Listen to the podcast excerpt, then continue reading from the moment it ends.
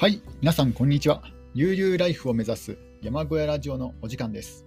えー本日は11月26日金曜日の夜に収録しております。えー昨日はですね、ちょっとお休みをいただきました。あのほぼほぼほぼ毎日、えーとラジオ配信を、えーしているんですが、えー昨日は帰宅後にですね、ちょっとあのなんだろう、あの風邪っぽい、えー症状になって、で仮眠を取ろうと思ったら案の定ですね、あの12時間、11時間ぐらいなんか寝てしまいましたね。なんか朝起きたらもう明るい明るくなってるんですよ。驚きましたね。なんかどうせ目が覚めても早朝かなと思いきや、えー目が覚めたのは8時、なんか9時、9時半ぐらいに仮眠を取ろうとしてベッドに入って、で、朝起きたのが、え8時過ぎですね。だから11時間ぐらい、え寝ちゃいましたね。えーなんかびっくりですね、自分でもそんなにね、疲れていたのかと。まあ、ここ最近、なんか喉の調子が良くなかったんですよね。まあ、今もあの喉の調子、まあ、完全にね、あの完治したわけではないんですけども、だいぶ良くなりました。えーやっぱりあの喉から風邪をひいたようですね、なんか数日前から喉がなんかね、イガイガしてるというか、なんか喉に違和感があったんですけども、まあ、おそらくそれが原因のあの風邪だと思います。どういうタイミングで風邪になったかわかんないんですけども、うん、まあ、昨日はですね、あの髪の毛を切ったんですよ。切りに行ったんですよ。あの安くカットしてくれるところで。あの仕事を辞める前はですね、あの美容院に通ってたんですけども、もうそれ以降、あの仕事を辞めてからは、まあ、少しでもお金を節約しようと、えー1000円カットのお店にですね、あの行ってたんですけども、ただ、今ってなんか1000円カットじゃないんですよね。今なんか、今昔1000円カットだったお店がなんか今1200円とかになってるので、大体なんか昔1000円カットやっていた店は、多分1200円で統一、統一というかね、どこもなんか1200円になってる、なってました、自分のね、あのー自分が知ってる中では。はい。なので、あの、1200円カットに、えー行ってきた、行ってきて、で、髪の毛がですね、だいぶあの、スースー、あの、涼しくなった状態で、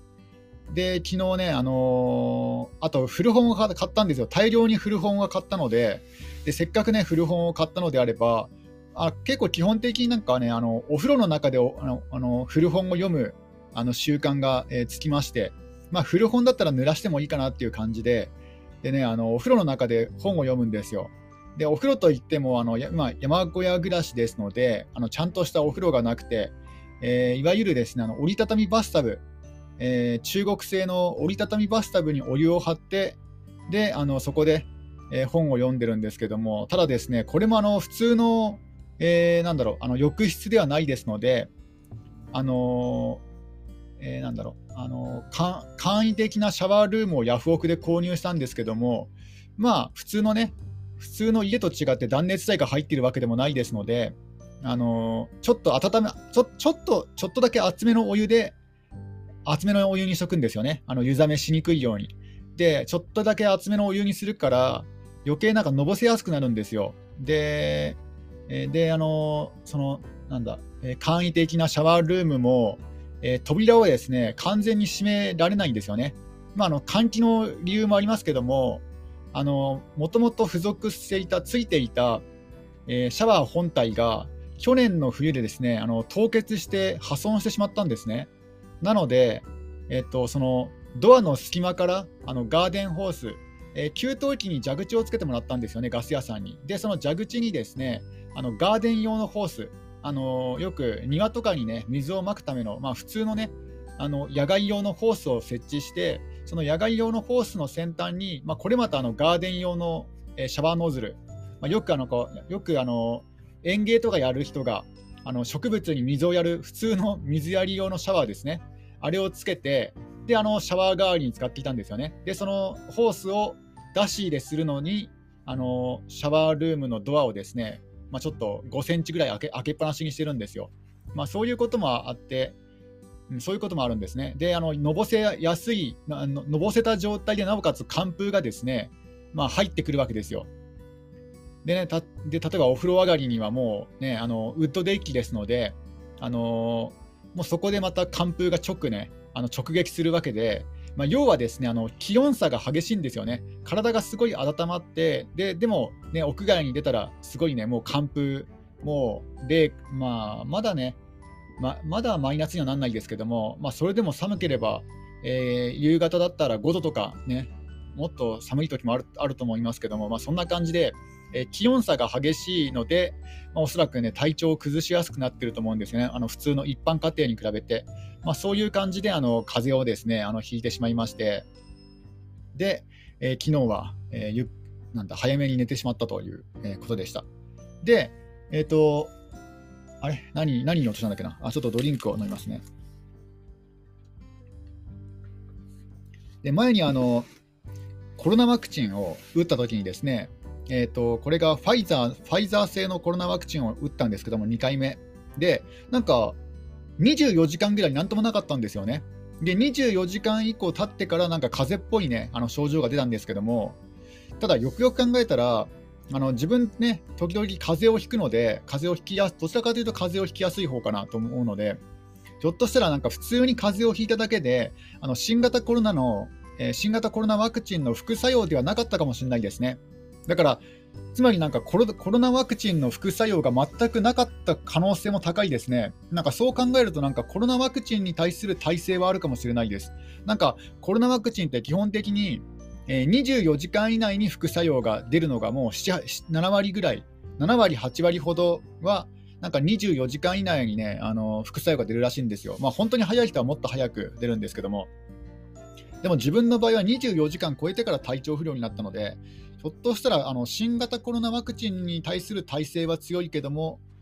まあなんかね、まあ、山小屋に住んでるということもあって、風邪はひきやすいのかなと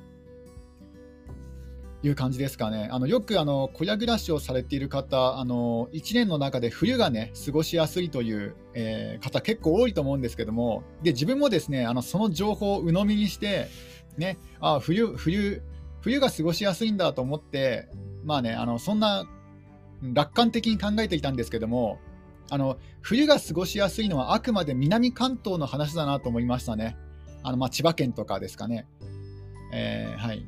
ただあの、自分のようなあの北関東の標高650メートルであの最えーと年間でね、一番寒い時にはマイナス15度ぐらいになるところだと、とてもじゃないですけども、冬が、冬がダントツトップで、あの、過ごしにくいです。あの、断熱材も入れてませんからね。はい。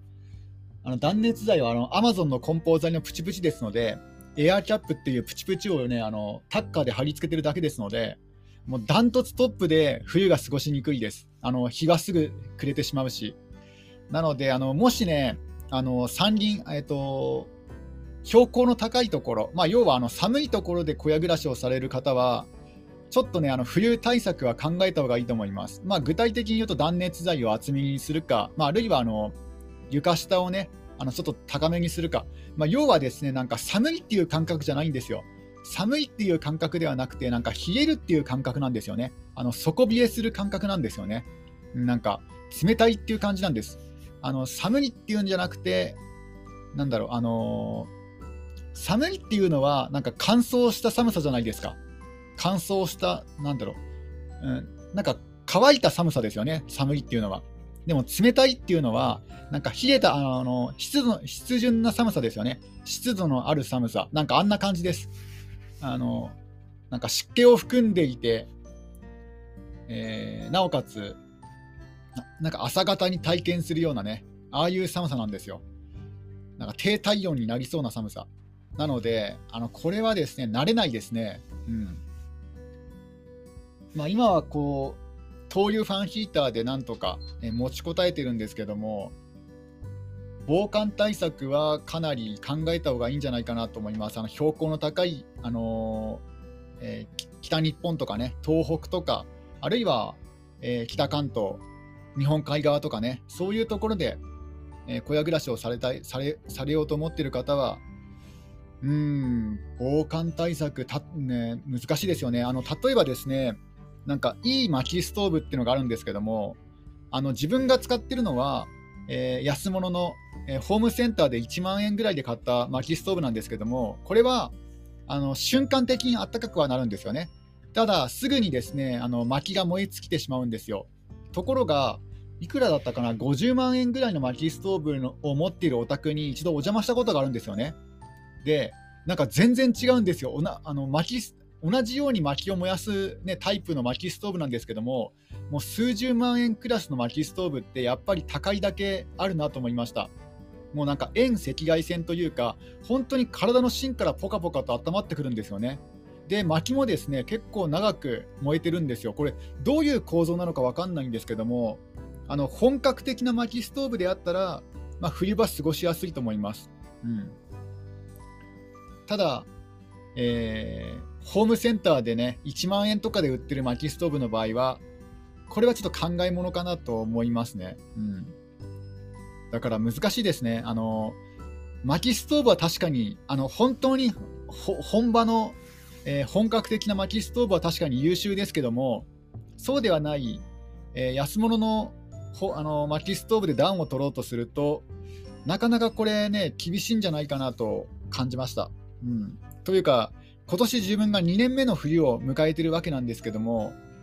やっぱ冬がダントツトップで厳しいですね。まあ、あの梅雨時とかは除湿機があるのであの湿気はだいぶね抑えられること抑えることはできるしで夏の暑さももともと標高高いしあの避暑地に近いところなので夏の暑さはそんなには苦労はしなかったんですよ、うん、ただもうダントツトップで冬場ですね、えー、まだまだ大丈夫ですけどもまだ霜柱もねそんなにあの本格的には出てきてないんですけどもいやーこれからすごいなんか嫌ですね気が重いですねまあ、えー、まあ、そんな感じですね。で、今日はですね、あ昨日は何をやったかというと、昨日の夕方、昨日ですね、あの帰宅したら、えー、チェーンソーの刃が届いてました。で、今日そのチェーンソーの刃を、えー、新しくですね、チェーンソーに取り替えたんですけども、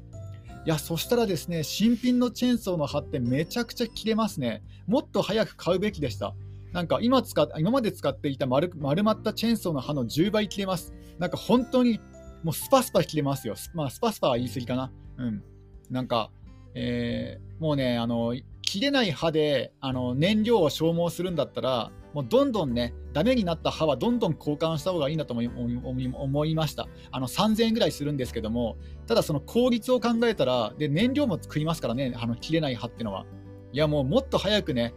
もっとあの半年ぐらい早く、てか、最低でもね、あの趣味程度に使うにしても、1年に1回はね、歯を交換した方がいいなと思いましたね。1年に1回でも足りないかもしれないですね。うん、でそのスパスパ切れる刃で、えー、今日は調子に乗ってですね、まあ、キロ、えー、切ろうと結構太い木をですねあの切り倒そうとしたんですよね。で切ったはいいものの、まあ、やっぱり案の定、えー、他の木にですねあの引っかかってしまったんですよ。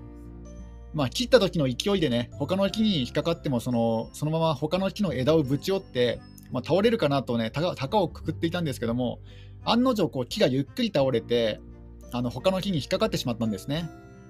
で、これを、ね、どうにかしようと、あのチルホール、まあ、手動ウインチで、ね、引っ張ったんですよ。でそしたらですね、もともとその手動ウインチに使っていたワイヤーに、あのちょっと切れ目が入ってたんですよね。ワイヤーがほつれていたんですよ。で、ちょっと心配だったんですよ。で、そのほつれたワイヤーで、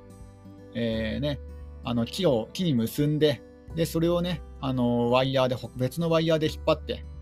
でチルあのウインチであの引っ張ったんですけども、そしたらもうかなり限界ギリギリまで引っ張ったら、ブチっていってあの切れてしまったんですよね。ワイヤーごと切れてしまって、であのその時の衝撃か何かであのウインチ自体もちょっと調子が悪くなってしまったんですよね。なんかあのもう使えなくなってしまってなんか分解したら分解したでなんか余計なんか悪化してしまったような気がしてなんかもう多分使えないような気がしますね手動ウインチは。あの本当にメカに詳しい人だったら、ね、使えるかもしれないですけども、まあ、ど素人が、ね、下手に分解してしまったこともあってちょっとね、これ使えなくなったかもしれないです。なんかもともと4000円ぐらいの、4400円ぐらいの安物を買ったんですけども、これ壊したのもう2回目ですね。一度買い直してるんですよ。で、またね、壊しちゃいましたね。やっぱりこう、限界があるかなと。うん。やっぱり安物のウインチは、あんまりこう重いもの、重い木は引っ張ることはできないなってことが改めて思い知らされましたね。うん、なので、今引っかかった状態なんですよ。あの伐採した木が引っかかった状態で、まあ、結構危険ではあるんですけども、ただ、ね、あの山の中腹、自分の所有している山林の中腹ですので、まあ、別にね、近くに何かものがあるわけでもないし自分、自分さえそこに近寄らなくちゃ近寄らなければいいだけですので、だからどうしようかなと、もうあの自然にね、倒れるのを待とうかなと。今、あの他の木の枝に引っか他の広葉樹にですね引っかかって、その広葉樹の枝に引っかかっているだけですので、その枝が持ちこたえら持ちこたえられなくなったら、まあ、いずれはね、あの折れると思うんですけども、結構ピンピンしている、まだ生き生き生き生きとしている広葉樹の枝ですので、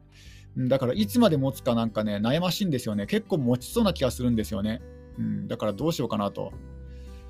えー、で、そのね、引っかかっている枝の方を、えー、切ってあげようと思っても、あのちょうど、なんだ、今引っかかっている木が倒れる方向にありますので、もう確実にその枝を切ったら自分も巻き込まれるなと。うん。だから悩ましいんですよね。どうしようかなと。えー、難しいですね。だからこういう時にチルホールを使うんですけども、安物のチルホールを買ってしまったがために、そのチルホールさえ破壊してしまったという、えー、悩ましいですね。どうしようかな。まあでも、あの、鶏小屋からも離れてますので、その木は。だから特にね、あのほっといても心配はないんですよね。まあ、ただ今後あの、山林開拓ができなくなってしまう、まあ、その危険ですので、うん、危険というか、その山林開拓のために、ね、山林開拓をする場所の近くに生えていたから、まあ、邪魔な木を切った切ったので、それそこに行けなくなるっていうのは、もうねあの、トイレの設置場所が作れなくなっちゃうんですよね。サバゲキャンプ場用の簡易トイレを、ね、自分で自作しようと思ったんですけども、そのその作業がまた進まなくなってしまったという、あどうしようかなとな、悩ましいとこですね。うん、うん、悩ましいですね。どうしようかなと。まあ、とりあえず今日ね、あの1日待ってみて、明日なんか変夜のうちに変化があるのかもしれませんので、だから一晩ちょっとね、あの様子見しようかなと、まあ、あんまり焦ら焦らない方がいいかなと思いますね。まあそんな感じです。ちょっとここでドリンクを飲みますね。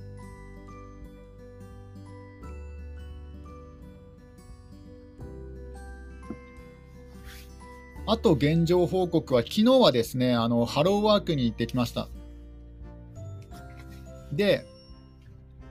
あのちょっと不思議に思ったことがあったんですよね。あの今までこうハローワークの求人を見ていて、なぜか1日に求人が多く出るなと思ったんですよ。なんか他の日にちに比べてなんか1日、月の初めに求人情報が結構更新されるなと思って、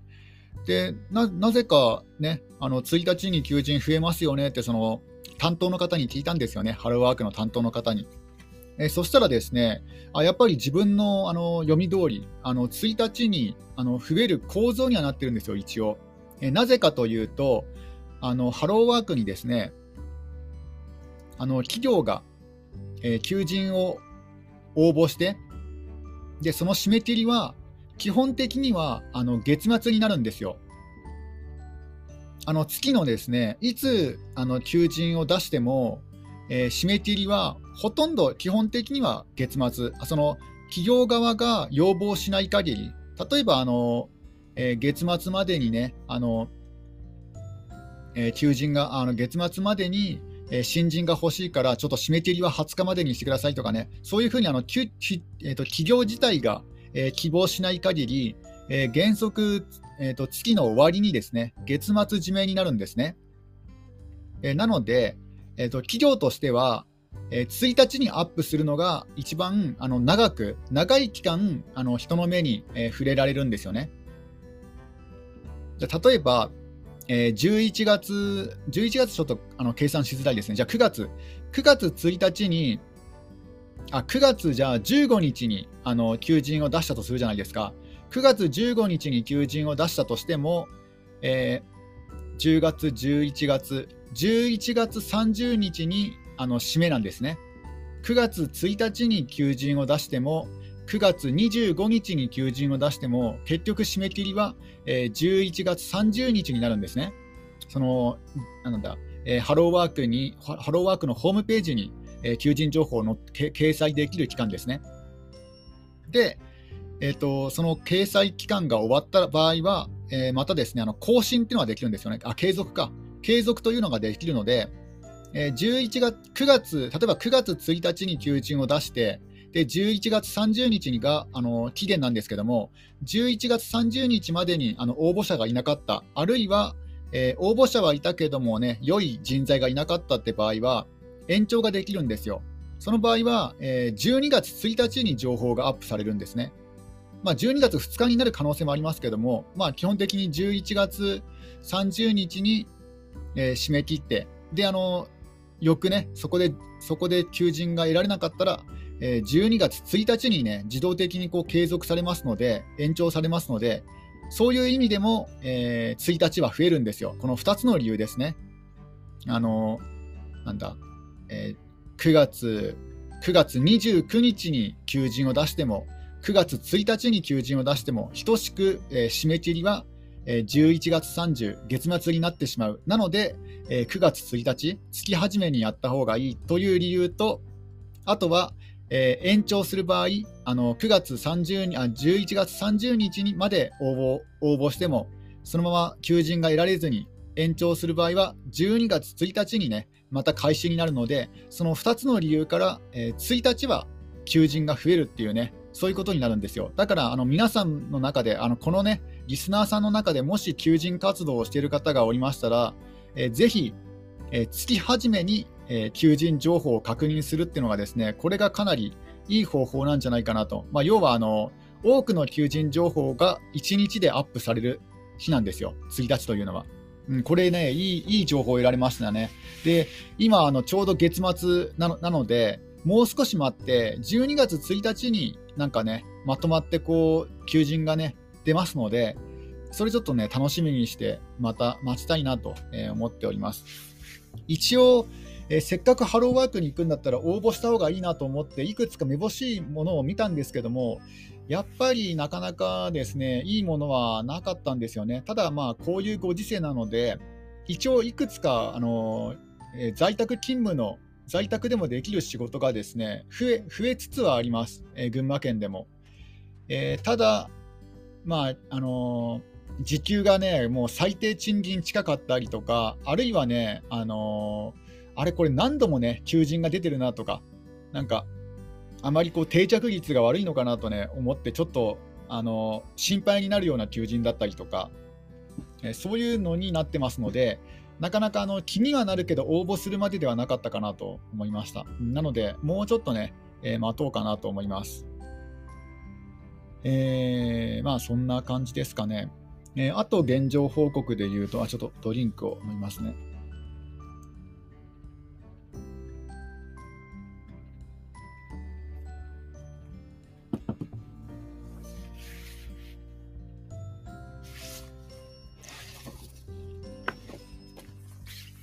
うん、あと現状報告は、とあ今日ですね、あのポーボあの au からポーボに乗り換えたんですけども、そのポーボの方でですね不具合があったんですよ。で、不具合があって、まあ、まあ、その不具合は一応もう解消したんですけども、えー、不具合何何かというとですね、まあ、よくわからないんですけども、あのポーボの方で、あのえ、マイページに、えー、アプリのマイページに、あの、マイページが表示されなくなったと。で、あの、ポーボの場合は、えー、プランがですね、毎月購入型なんですよ。あ、毎月というか、あのトッピングを購入する感じで、例えば、あのこれだけのデータ量を今月使いたいですって言って、例えば 3GB を購入するじゃないですか。でその 3GB を月の途中で使い終わってしまった場合は、まあ、また新たに、ね、追加で購入することになるんですけども、まあ、要はあの他のプロバイダーさん、あ他のね、えーと、携帯携帯会社と比べて違って、まあ、要はマイページを見る回数が増えるんですよ。だからマイページが開けないっていうのは結構痛いんですよね。結構というかもう、あのだいぶ痛いんですね。で、そのマイページが表示されないというね、そういう不具合があって、でその表示されない不具合をあの解決するために、えー、一度アプリを削除して、また再インストールしてくださいっていうね、まあ、そういうお知らせがあったんですね。で、そのね、一度アプリを削除して、で再インストール、えー、したしました。ただな、何度やってもですね、うまくいかないんですよ。なんなんかおかしいな、おかしいなと思って、で、そのね、あのポーボに、えー、問い合わせをしたんですね。えー、そしたらですね、あまああのまあ、結果的には、えー、アカウント登録したときに入力したメールアドレスと、えー、自分が今回ですね、あのログインするためあ、再インストールするために入力した、えー、メールアドレスが、まあ、メールアドレスアドレス複数持ってますので、その違っていたということでした。まあ、で、メールアドレスを、あのまあ、正しいメールアドレスを入力したら、えー、使えるようになりました。まあ、これはこれでいいんですけど、まあ、そんなか、で、それとは別にですね、なんか、ポーボに切り替えたら電話がね、使えなくなったっていうユーザーの、ね、不具合情報があったんですよ。そのいろいろポーボの不具合を調べているときに知ったんですけども、なんかこちらから電話をかけることはできても、相手から電話を受け取ることが受け取ることができないっていう不具合。で、それがあったっていうね、そういう SNS の情報を発見したので、でひょっとすると、あの自分がこれまであの求人応募して、なんか3社ぐらいから連絡が来てないところがあるんですよ。あの電話で連絡が来るはずなんですけども、その電話の、ね、連絡が来ないっていうのが3社あるんですよね。3社ぐらいあるんですよ。で、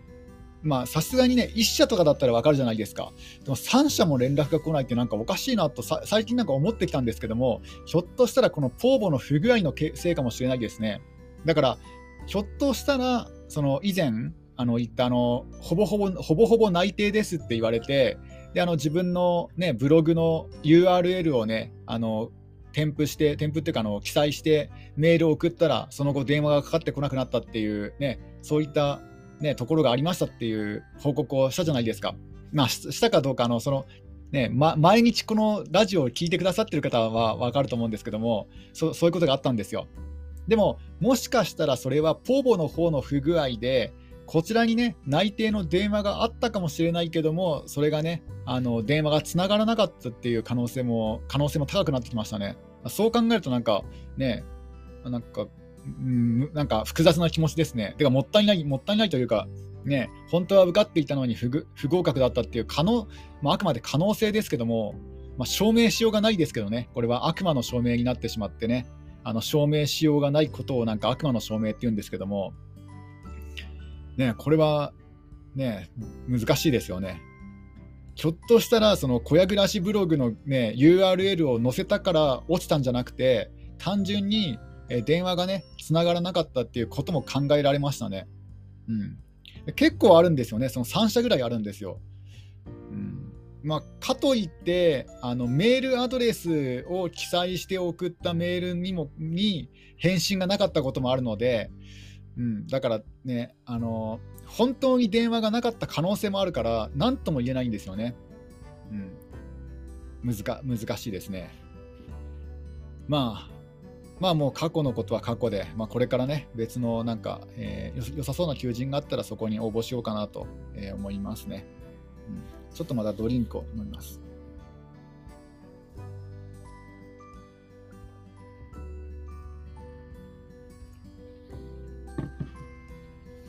なんかルイボスティーをまた買ったんですよ。まあ、ルイボスティーというのは、あの緑茶緑茶とかね、紅茶とかとは違って、あのカフェインが入っていないお茶なんですけども、なんだろう、ハーブティーに近いのかな、よく詳しくないんですけども、で最初はなんかね、初めて飲んだ時は、なんか薬っぽいなと思って、なんかもうね、これ買うことな買うことはないだろうなと思ったんですけども、なんか飲み慣れてくると、なんかこれこれはこれで結構いいんですよね。で、カフェインないから余計ね、いいし、なんか喉にも優しそうな感じがするし、で、今、今ちょうど飲んでるんですけども、うん、これ、改めてね、おすすめできますね、ルイボスティー。特にカフェインに弱い人。え自分はカフェインに強いから特にね、あの意味はないんですけども、なんかカフェイン飲んでもすぐ寝ちゃうんですけども、コーヒーとか飲んでも。ただ、ね、カフェインに弱い人は、このね、ルイボスティーいいと思います。だいぶおすすめしますね。うん、飲みやすいです。なんか緑茶のカフェインがない、まあ、味は全然違いますけども、なんかそんな感じですね。カフェインのない緑茶、ちょっとちょっと違うか。味が全然違うからな、なんとも言えないですけども。うんであとは現状報告は、あ、なんかあの、雪マークが出てましたね。天気予報を見ると、明日、明後日雪マークになってました。今日の朝の朝の時点では。なので、えー、明日、明後日はちょっと車でね、外出することはできないので、まあ、引きこもって、で雪マークなのでね、山林開拓もできずに、まあ、室内でね、引きこもって、まあ、掃除したりとか、まあ、あとは創作活動をしたりとか過ごそうかなと思います。まあ、もし天気予報が変わったら、引き続き、えー、山林開拓